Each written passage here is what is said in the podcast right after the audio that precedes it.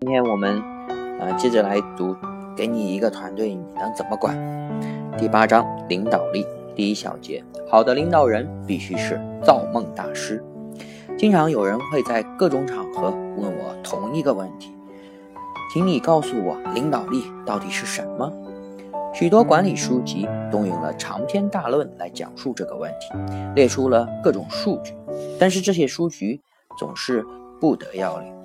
其实，领导力说白了很简单：管理者让员工拥有梦想，并明确个人近期的目标前提下，激发其不断的积极工作的意义，更好的发掘并发挥员工的潜力，并且聚拢他们的凝聚力。这就是领导力的本质。达到这一目的，不仅需要员工的努力，还需要你为他们造梦。你必须是一个造梦大师。有一部好莱坞的大片《盗梦空间》曾在国内的各大影院热映。巨星莱昂纳多饰演的多姆科布是一个经验老道的盗贼，他有一项叫做摄魂术的绝技，可以在人的精神最为脆弱的时候潜入这些人的梦中，窃取他们的潜意识中有价值的信息。然后帮助客户判断目标人物的下一步战略策决策，这个过程称为造梦。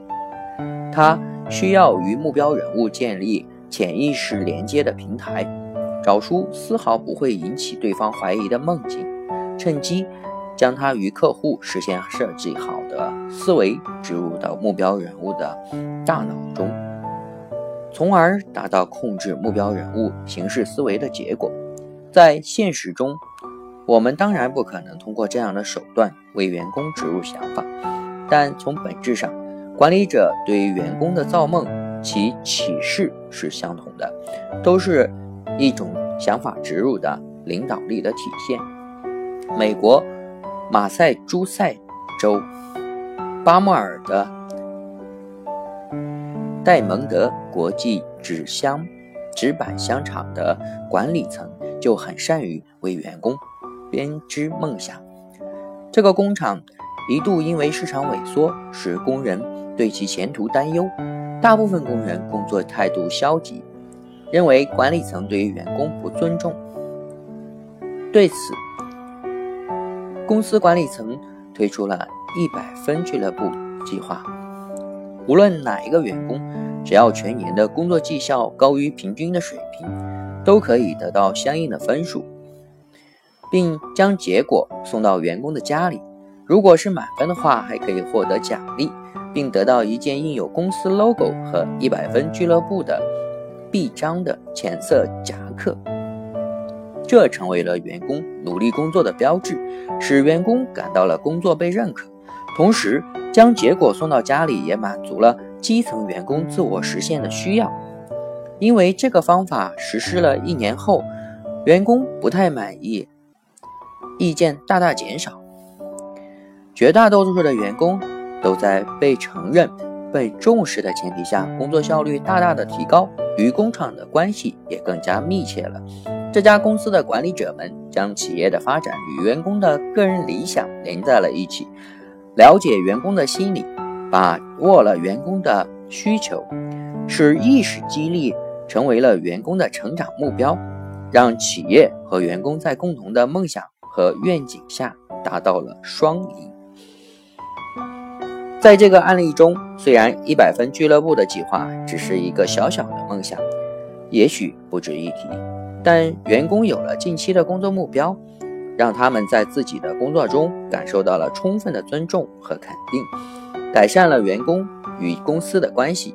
为团队的发展带来了不少的益处，这就是戴蒙德的成功之道。我多次对于团队主管们强调：当你接手一支团队时，要明白员工需要什么，梦想是他们起航的原动力。管理者应该让自己成为船长，告诉你的员工哪里有宝藏，给员工造梦，帮助那些没有目标的员工树立自己的梦想，给他们一个航向。并且帮助他们制定近期的工作计划，给他们一个实现自我价值的舞台。一个员工在团队当中体现出来的领导力，就是带着他手下去做出业绩，这就是做成事业的必要条件。也有一群人想做事，必须有先决条件。一个企业想要把事情做大，就必须依靠一支良好的团队来运作，而团队想要有良性并且迅速成长，就需要有好的带头人。这个好的带头人一定要具备强大的领导力，能够给整个团队造梦，让人们为了一个目标而执着的努力。如何才算是一个好的领导人呢？他必须依靠自身的品质和智慧的力量，不断的激励着人，朝着组织的目标奋勇的前进。二，他有的时候可以是英雄，但更多的时候必须是可以成长和培训的团队领导者。换句话说，英雄能够做到常人做不到的事情，不可以复制；领导人却可以培训，并且可以复制的。他可能不是英雄，但能够带领胜任。团队的领导工作，并可以培养接任的领导者。三，一个具备领导力的管理者，他具备三个显著的特征：一、指引。领导者的第一任务就是解释现实并展示未来，给员工造梦。二、激励。激励是最有效的管理，要懂得如何控制和利用员工的激情。三、品格。团队其实正是管理者自身品格特征的反映，他必须正直、信任、智慧、富有实现力。具备了这三种品格，你才是一个合格的管理者。其中尤其重要的是第一条，你想要建立一个庞大。稳健的团队就必须永远做正确的事情，能够影响并且带动下属的成长，帮助员工确立成长者的成功者的思考模式。你可以以自己的思考心态和信念的力量来营造团队的梦想梦境，使得员工相信百分百能够成功，给他们一直坚定的信念。造梦和激励的本质就像火把的。传递者一样，帮助员工点燃心中的梦想之火。当员工对未来的美好前景充满了幻想和憧憬，激励着他们不断的向着自己的目标前进。不管前方遇到什么挫折，让员工觉得这只是小插曲，只要努力，很快就会过去，一定可以达到理想的目标。一，你不要将困难看得大过于梦想。管理者的职责就是去解决困难。当你的梦想足够大，现实就不那么重要。你应该明白一点：团队的成就不是由你遇到的问题决定的，而是由你所解决的问题决定的。团队的未来以及你事业的前景，其实是由于你解决问题的态度决定的。领导者体现在去解决的，去解决问题，而不是背负问题。让问题越来越多，所以那些拥有远大梦想的管理者，他可以把本来一无是处的东西变得很美好，因为他的眼光总是高于团队的眼光。这种眼光和决断，有的时候甚至会减缓你的发展，但这极富的，这极富有价值，可以为团队奠定雄厚的。不可限量的发展前景。当你不再害怕困难时，一个企业必须要考虑三个问题，就摆在你的面前：第一，我们公司是什么？第二，我们公司将是什么？第三，我们公司应该是什么？这三个问题集中起来，就体现了一个企业的愿景。你可以为自己的下属营造的梦境。管理大师德鲁克讲过一则故事，说的是有一个企业家，他分别问三个正在用石头盖房子的石匠在干什么。第一个石匠说：“我终于找到了一份好工作，我在维持生计。”第二个石匠说：“我正在做一流的石匠活，做的还不错。第三个石匠说：“我正在建造一造呃一座教堂。”这三个石匠的回答代表了三种不同的人生境界，他们的追求不一样。而从团队的角度来说，这三种回答代表了三种不同的公司宗旨。前两种回答基本停留在个人生存的层面，最后一个回答则上升到了精神层面。也就是说，这让追逐利益的团队拥有了更高的利益，那就类似于。宗教信仰的东西，让人们把办公司和为团队效命当成了一件具有伟大意义的事件、事业。对于作为团队一把手的管理者来说，这个梦境的层次高低，基本上决定了这家公司是否团结和具有强大的凝聚力，以及他自己能否将下属带好。其中，当团队成员遇到困难和挫折时，对领导人的考验最为实际。你要鼓励和告诉他们，这没有什么，只要努努力，一切就会柳暗花明。只做到这些就可以了吗？不，你还要引导他们如何去解决困难，灌输和提升一些实际的工作能力，激励他们的勇气，并与美好的梦想结合在一起。勇气是团队成员的第一潜质。在成长的过程中，当他们缺乏足够的经验和意志力时，梦想很有可能会暂时的困难和挫折而突然破碎。比如，你的团队遇到了重大的意外，一时间难以解决，就会有一些员工怀疑能否度过危机，对于前景感到悲观。这时，你需要及时的扶他们一把，告诉他们勇敢的面对失败，只有勇于失败才能够成功。在梦想面前，我们并不缺乏成功的经验，最缺乏的恰恰是失败的尝试。因此，对于一个优秀的团队来说，没有失败，只有放弃。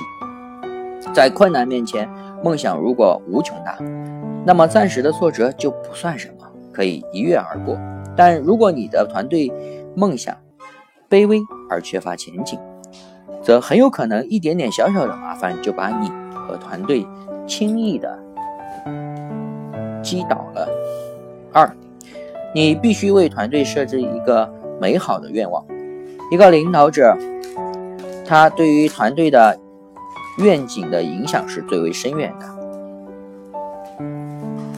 团队的管理者区别于追随者最重要的一点就在这里：追随者自身没有团队角度的愿景和梦想，管理者却有。这使得他能够在复杂的环境当中看得比任何人远，并且能够将自己看到的愿景向团队当中的其他人描述，引起共鸣，使他们能够心甘情愿地追随。美国西点军校有一项领导力教学，规定所有的士官生啊都必须要看《诺曼底登陆》这部电影。当他们看完以后，教官要求。士官生们思考下述三个问题：第一，当情景很复杂，而且和原来想象的有很大差别之时，一个领导者应该怎样行动？他应该具有什么样的品质？第二，领导者的行为会对下属产生巨大的影响，那么下属的行为对于领导者具有什么样的影响呢？会影响到他们的什么行为，以及他能否还能够很好的指挥？发挥出其领导力。